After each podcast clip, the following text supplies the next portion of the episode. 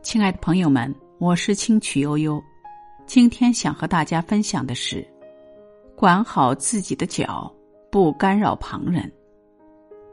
前阵子在网上看到一个帖子，博主去爬华山，看到挑夫扛着一百多斤的货物，在陡峭的阶梯上行走，眼看挑夫累得满头大汗，他心生同情，询问挑夫是否需要帮忙。挑夫说不用，他以为挑夫是客气，就直接上去把挑夫的货物给提了下来。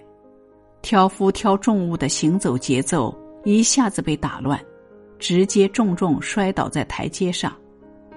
博主出于好心去帮忙，可站在挑夫的立场来看，这样的帮忙反而是添乱。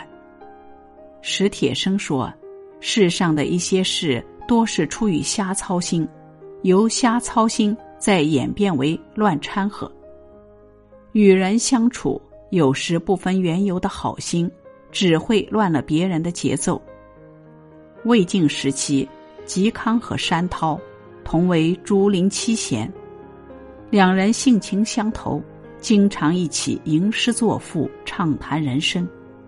嵇康娶了曹操的曾孙女为妻。司马家族当政时，为了不惹事，嵇康就想要隐居起来，但山涛却觉得朋友很有才华，不该埋没于山林，于是他就向皇帝偷偷举荐了嵇康。嵇康知道后很是生气，写下与山巨源绝交书，宣布从此和山涛绝交。二人多年的友谊。就因为山涛的随意插足而顷刻破裂。偷隐私的人中有这样一句话：“你不能干涉别人的生活，就算是为了对方好。”人和人之间立场不同，选择就会不同。与人相处，千万不要把自己的脚伸进别人的鞋子里。无论是至亲还是朋友，不插足，不干扰。才是情感最长河的粘合剂。很喜欢一句话：“人生这场旅行，不是所有人都会去同一个地方，目的地不同，路线也会不同。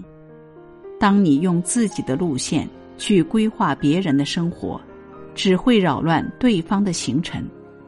人行于世，不轻易评价，不随意指点，不过度干涉。”管好自己，莫渡他人，给他人留空间，也是给自己留体面。今天的分享到这里就结束了，感谢聆听，感谢陪伴，我们明天见。